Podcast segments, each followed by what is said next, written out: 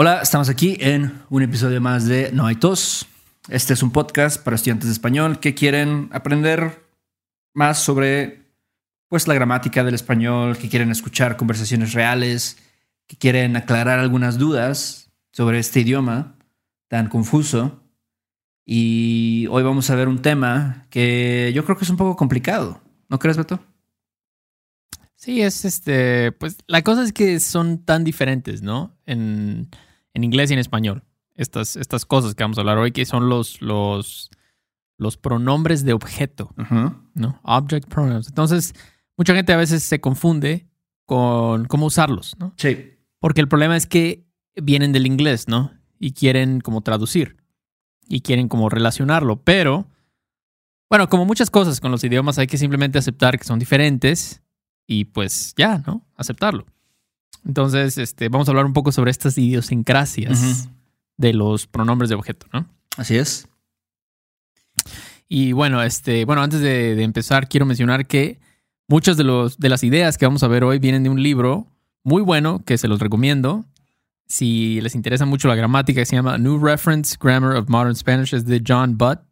Básicamente es un nombre un poco gracioso, ¿no?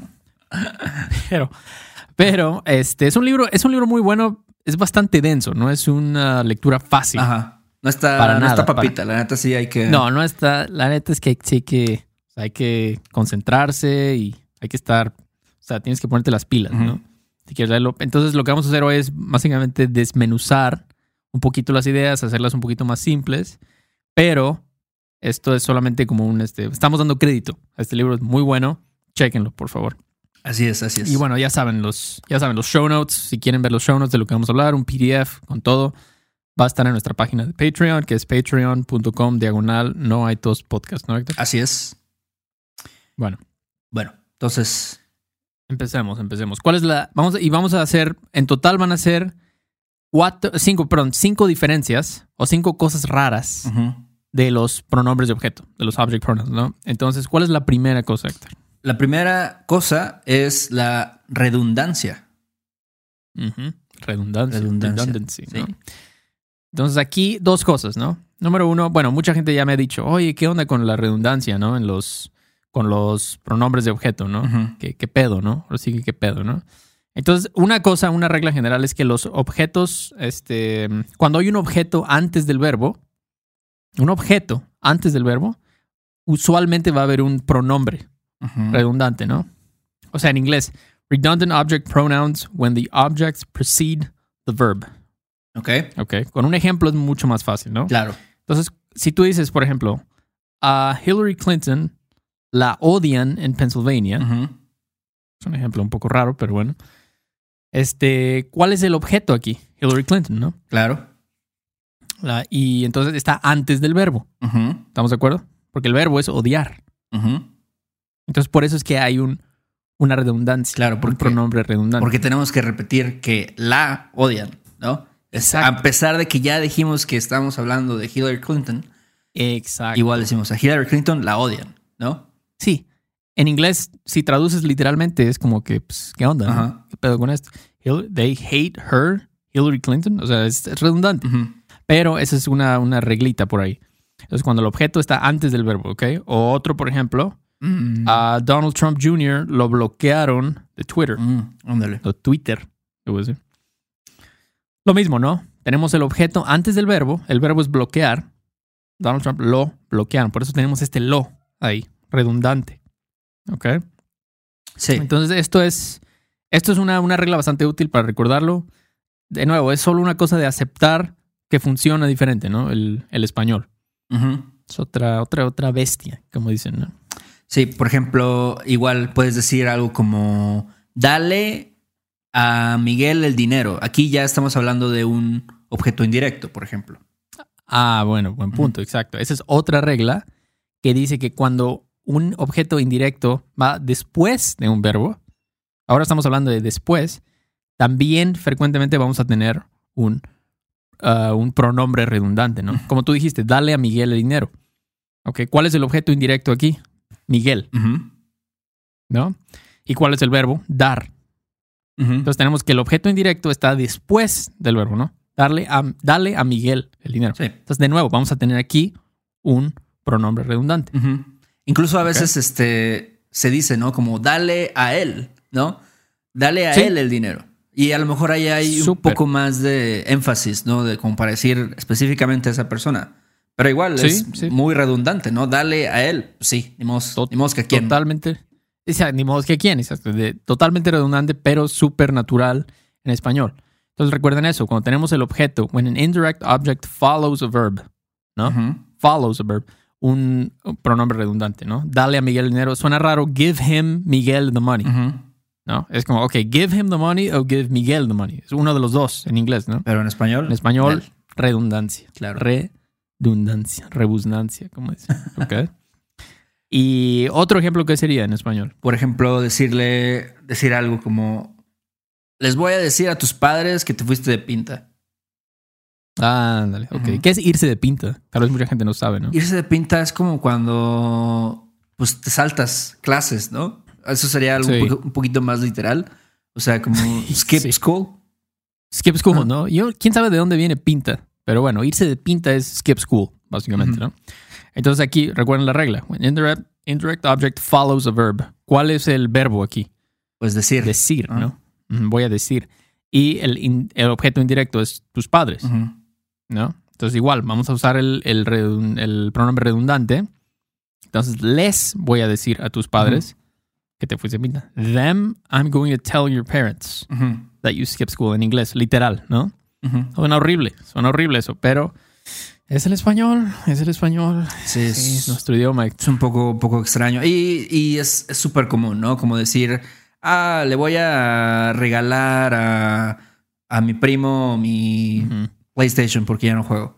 Igual. Sí, de nuevo, ten- exactamente. Tenemos el primo, es el objeto indirecto después del verbo. Entonces, no, o sea, puedes, pero no, suena rarísimo decir, voy a regalar a mi primo. El PlayStation. Muchísimo más Sí. común decir, le voy a Sí. dar, le voy Sí, a regalar. sí. Sí, yo diría que nunca he escuchado de otra forma, realmente. Eh, tal vez en otro país, ¿no? Nosotros siempre es nuestro disclaimer, es que es el español mexicano, ¿no? Porque hay muchos dialectos, muchísimas diferencias, pero bueno. Esa es la primera diferencia, la redundancia, ¿no? Entonces recuerden, recuerden estas dos reglitas, van a estar en los show notes por si quieren checarlo, pero recuerden eso, la redundancia. Y el número dos es que los objetos indirectos en español pueden recibir algo, ¿no? Como I gave him the money. Le di. He, él recibió dinero, ¿no? En inglés, ¿no? Pero también en español pueden perder algo. ¿no? Como. Entonces en español, ajá, ¿cuál sería un ejemplo así es en español, Héctor? Pues usando los verbos robar, ¿no? O quitar. Por ejemplo, Sí. puedo decir, Sí. a mí me robaron, o a Héctor, para hacerlo en tercera persona, a Héctor le robaron su nuevo iPhone, ¿no? Sí, sí, sí, sí. Eso en inglés tal vez no funcionaría, ¿no? Porque no puedes decir they stole him his new iPhone. No. No, no, no funciona. No funciona en español totalmente natural, ¿no? Sí. Este, entonces, de nuevo, el objeto indirecto, en este caso Héctor, puede recibir algo o puede perder algo. En este caso, perdió su nuevo iPhone. Así es. Es muy malo realmente, pero sí, tal vez en inglés dirías his phone was stolen, algo así. Pero Ah. sí.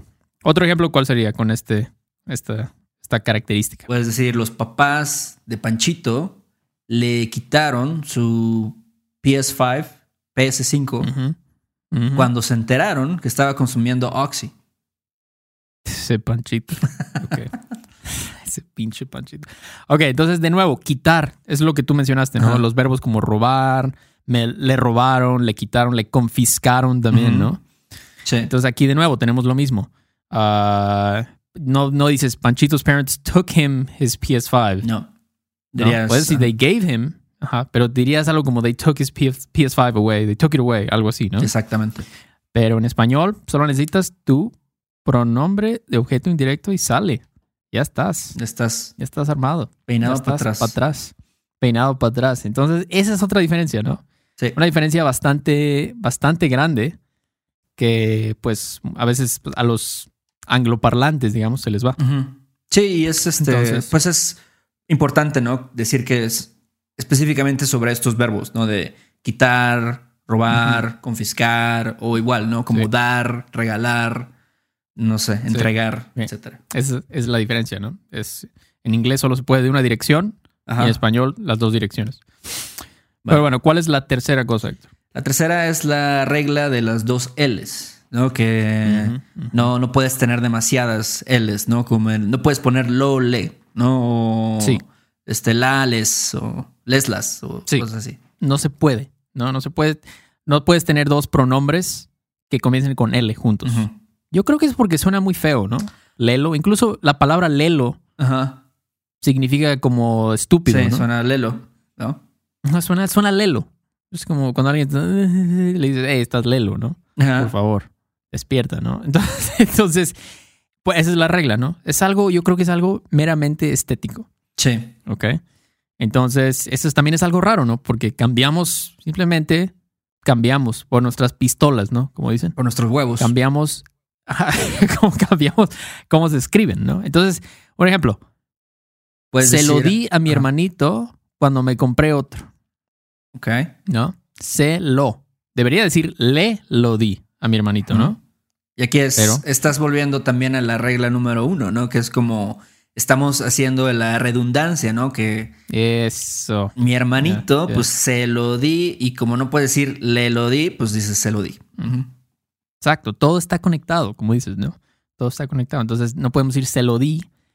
To him it I gave, ¿no? Se lo di. Se en lugar de le. Y este, sí, esa yo creo que mucha gente ya la conoce bien. Eh, ya saben qué onda, pero siempre es bueno recordarlo, porque no siempre, no es tan común que usamos celo, cela, celos, celas. Pero bueno, recuerden la regla de los dos L's, por favor. De las dos L's, pero nunca puedes tener dos pronombres que empiecen con L. Juntos, juntitos. Muy bien. Bueno, em, ¿qué otro? Ah, este, este está muy interesante. ¿eh? Yo no me había dado cuenta, la verdad, hasta que alguien nos comentó. Ujú. Nos dijo, hey, ¿qué onda? ¿Por qué hablan mal ustedes? ¿no? Sí, sí, porque hablan O sea, tan culero. Porque hablan tan culero, o sea, no tiene lógica, ¿no? Y, y es por eso que yo siempre le digo a la gente, mira, tienes que aprender el español con o escuchando a los nativos, ¿no?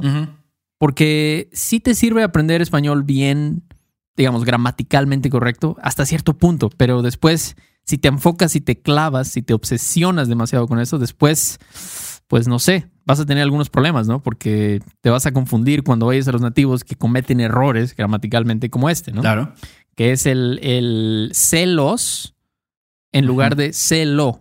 Sí. Ok, es algo tal vez muy de Latinoamérica, pero déjame explicarles a qué me refiero. Este, si tú dices algo en inglés como I gave it to them. I gave it to them. Sí. Muchos nativos, ¿cómo dirían, Héctor? Se los di. Se los di. Ujú. Oh, yo se los di, Sí. I gave it to them. ¿no? Oye, el, el pastel que, que había cocinado este, tu tía, no, pues yo se los di a, a- a mis primos. Sí, eso es lo que el 99% de los nativos dirían, cuando realmente deberíamos decir, no, yo se lo di. Pero hasta, si o no, te suena un poco raro eso. Me ¿no? suena rarísimo, la verdad. raro. O sea, tú quieres decir, yo, yo se los di, I gave it to them, yo se los di. Este, entonces lo que, lo que pasa es que el los, lo ponemos los porque queremos indicar que es a ellos. ¿no? Como, como vimos, vimos en el ejemplo de las dos L's, como no podemos decir les, tenemos que decir se. Entonces eso hace, yo creo que como que se nos haga raro, como que algo tiene que tener plural, ¿no? Porque es them. Entonces ponemos el plural en el objeto directo, lo cual es incorrecto. Entonces esa es la cosa.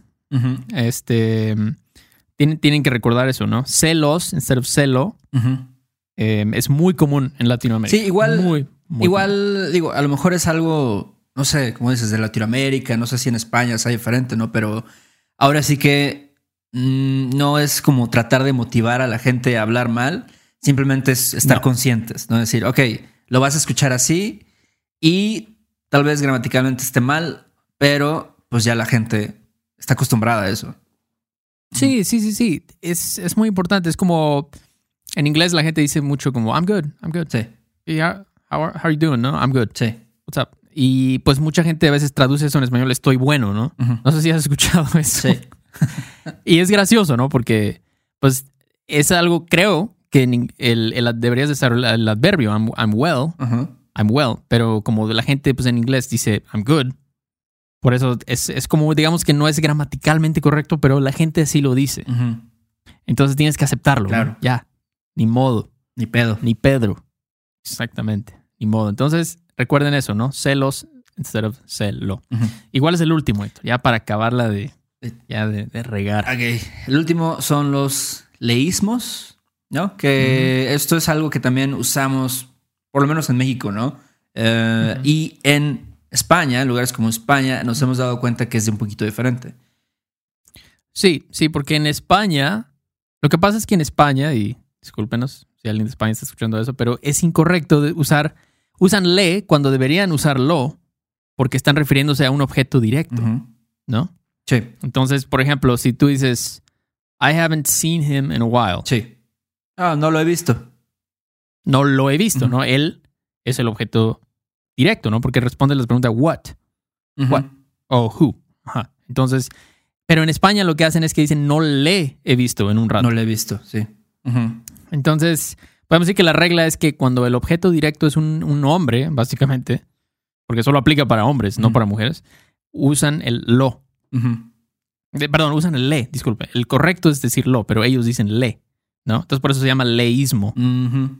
Porque es una, pues ahora sí que es algo, pero yo lo he escuchado con gente, porque pues mucha gente estudia con libros o materiales de España, ¿no?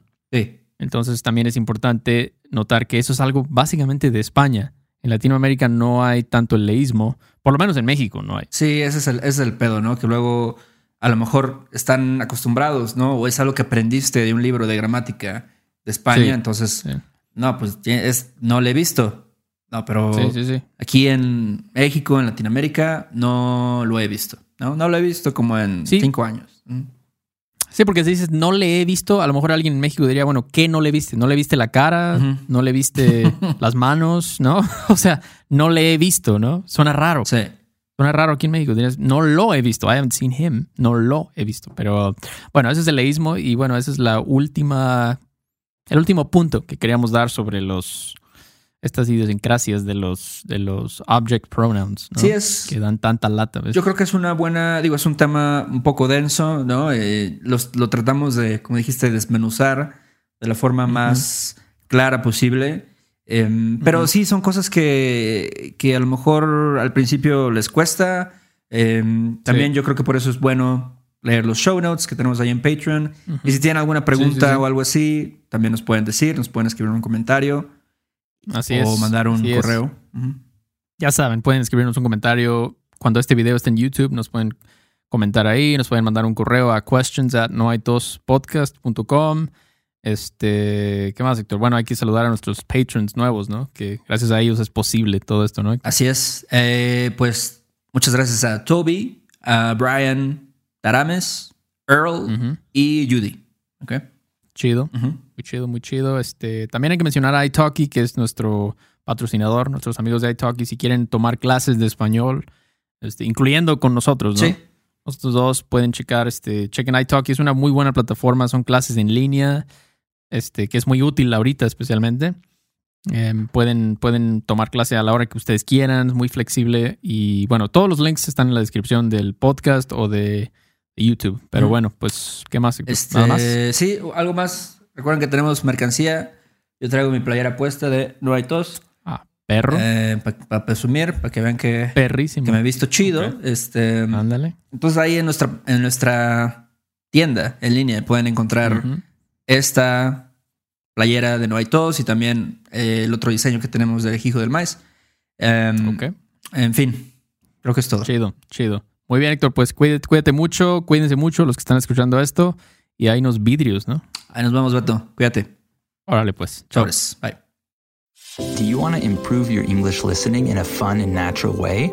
Hi, I'm Connor from the Listening Time Podcast, and I want to help you understand English better. In each episode of the Listening Time Podcast, I talk slowly and clearly in English about interesting topics, and I provide the transcript to help you understand what I'm saying. With each episode, you'll improve your listening, vocabulary, and overall English skills. Download the Listening Time podcast on Spotify, Apple Podcasts, or wherever you listen to podcasts. ¿Quieres regalar más que flores este Día de las Madres? The Home Depot te da una idea. Pasa más tiempo con mamá plantando flores coloridas, con macetas y tierra de primera calidad para realzar su jardín. Así sentirá que es su día todos los días. Llévate tierra para macetas Bigoro por solo $8.97 y crece plantas fuertes y saludables dentro y fuera de casa. Recoge en tienda y sigue cultivando más momentos con mamá en The Home Depot. Haces más, logras más. Más detalles en homedepot.com diagonal delivery. Step into the world of power, loyalty, and luck. I'm gonna make him an offer he can't refuse. With family, cannolis, and spins mean everything. Now, you wanna get mixed up in the family business. Introducing The Godfather at ChumbaCasino.com. Test your luck in the shadowy world of The Godfather slot. Someday, I will call upon you to do a service for me. Play The Godfather now at ChumbaCasino.com. Welcome to the family. No purchase necessary. VGW Group. Void where prohibited by law. 18 plus. Terms and conditions apply.